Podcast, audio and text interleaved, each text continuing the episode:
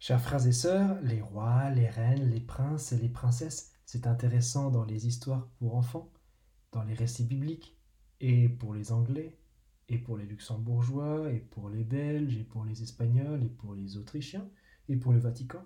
Enfin bref, ça a toujours du mal à passer pour nous, fils et filles de la Révolution française de 1789. Au-delà des clivages politiques sur l'opportunité d'un régime plutôt qu'un autre, Qu'est-ce qu'on entend par le mot royauté quand on parle de religion? On parle bien de la royauté que Jésus annonce en lavant les pieds de ses disciples, de la royauté qu'il annonce pendant la passion avec sa couronne d'épines, jusque sur la croix où il proclame son règne sur l'univers, le règne de l'amour. Quand on dit ça, on a tout dit et on n'a rien dit. Alors au final, qu'est-ce que la royauté du Christ? Premièrement, le Christ est loin. Dans la Torah, l'onction se pratique en versant de l'huile parfumée sur la tête d'une personne ou sur un objet pour le sanctifier ou le consacrer à Dieu.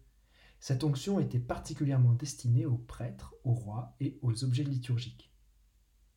Si on regarde l'origine du mot onction, c'est du latin. En grec, c'est une racine différente, chrisma, ce qui a donné le mot grâce, puis gratitude, mais aussi charismatique, etc. Le mot Christ vient de cette racine. Le Christ est donc celui qui est oint. C'est celui qui est vivement attendu par le peuple hébreu pour recevoir la grâce de Dieu par l'huile sainte, l'onction royale pour régner sur le peuple. C'est ce qui est arrivé à David dans la première lecture.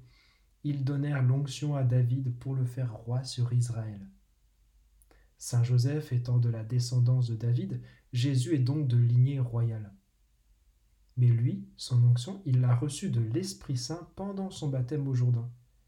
C'est cette même onction qu'on reçoit dans les sacrements et qui est manifestée par le Saint Crème, baptême, confirmation, ordre. Comme on est oint, on devient d'autres Christ. Il nous fait participer à son sacerdoce et à sa royauté. Le Christ est oint. Deuxièmement, le Christ est la tête. On l'a entendu chez Saint Paul dans la deuxième lecture. Il est aussi la tête du corps, la tête de l'Église. Encore un peu d'étymologie. Tête vient du latin testa, qui veut dire peau en terre cuite, brique, tuile, et par extension tout objet en terre cuite, d'où les autres mots comme cruche, amphore, peau, coupe, puis crâne. Somme toute, quelque chose qui a une contenance. Pour aller plus loin, quand on emploie le mot tête, on pense à quelqu'un qui a de l'esprit, de l'imagination, de la mémoire, de l'intelligence, du jugement. Et ça tombe bien parce que cette notion de quelque chose de rempli, d'habité, Saint Paul en parle pour le Christ.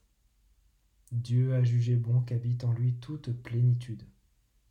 Jésus-Christ est la tête que Dieu a voulu pour l'Église, cette tête comme intelligence, comme principe moteur au sein de l'Église. Mais ce n'est pas tout. Tête provient aussi d'un mot latin caput, qui signifie chef.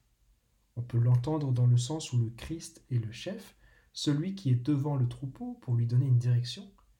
Le Christ chef est une figure de royauté pastorale, le bon berger, à la suite du roi David qui prend soin de son troupeau, le mène sur de verts pâturages, etc. Psaume 22. La royauté du Christ est éminemment pastorale. Donc quand on dit que le Christ est la tête, on peut entendre qu'il est devant pour diriger le troupeau et qu'il est aussi au milieu de lui pour en prendre soin pour l'unifier. Le Christ est oint, le Christ est la tête. Troisièmement, le Christ est juge.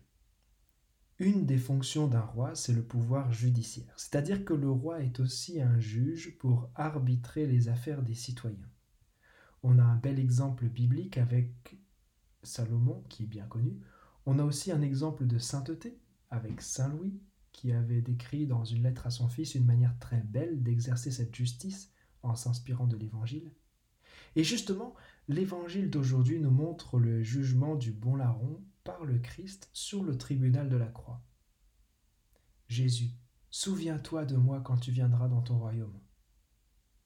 Aujourd'hui avec moi tu seras dans le paradis. Le Christ est juste juge. Il est celui qui a le pouvoir de sauver. Son jugement se base sur notre espérance et notre repentir. Parce que si vous avez bien remarqué, il ne condamne pas l'autre malfaiteur.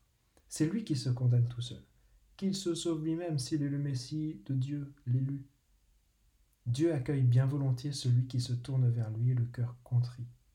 Par contre, si on n'a pas besoin de lui, son amour donne une telle liberté qu'on peut même le rejeter. Parce que l'amour vrai rend libre.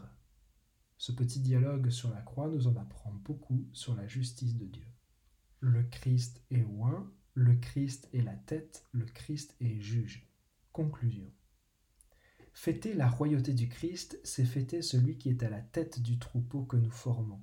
C'est fêter celui qui nous jugera avec une justice miséricordieuse si on accepte de passer par son tribunal. C'est fêter celui qui a ouvert la grâce du salut et qui nous la transmet, tout simplement. Cette fête du Christ roi de l'univers termine l'année pour remettre Jésus-Christ au centre de nos vies.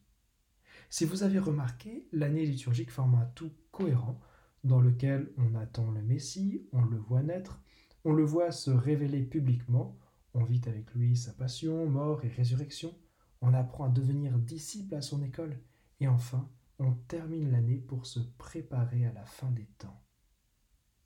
Cette année liturgique, c'est le modèle de toute notre vie.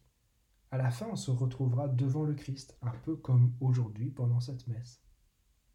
Avant de repartir pour un tour à partir de dimanche prochain, on est invité cette semaine à trouver ce qui permettra au Christ de régner un peu plus dans nos vies, à le remettre au centre, à lui donner la première place.